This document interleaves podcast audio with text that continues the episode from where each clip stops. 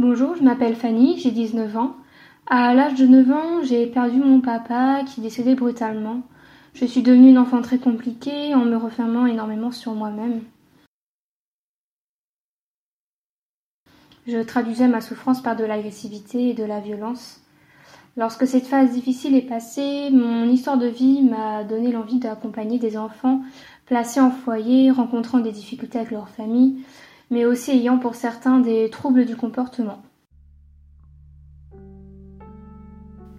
Je me suis donc dirigée vers le milieu du social en réalisant un bac professionnel à SSP. Lors de ce bac, je me suis penchée sur les différents métiers amenés à travailler en foyer d'enfants. J'ai donc découvert le métier de moniteur éducateur. Lorsque je suis entrée en formation, je n'avais pas réellement conscience de ce que j'allais faire.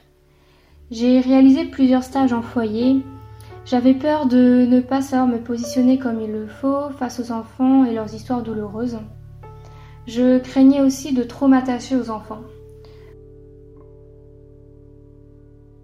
Jour après jour, je me suis rendu compte que j'étais capable de me positionner en tant que future monitrice éducatrice, mais aussi de travailler en foyer. L'équipe a également été une grande aide de par ses conseils dans le positionnement professionnel. Le métier de moniteur éducateur en foyer a été une réelle découverte pour moi.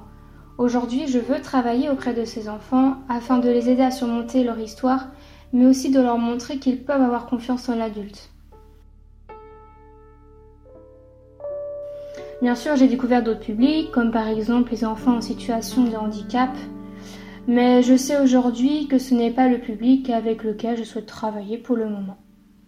Cette formation m'a permis de, prendre confiance en moi. Cette confiance a été le fil conducteur de tout le long de ma formation.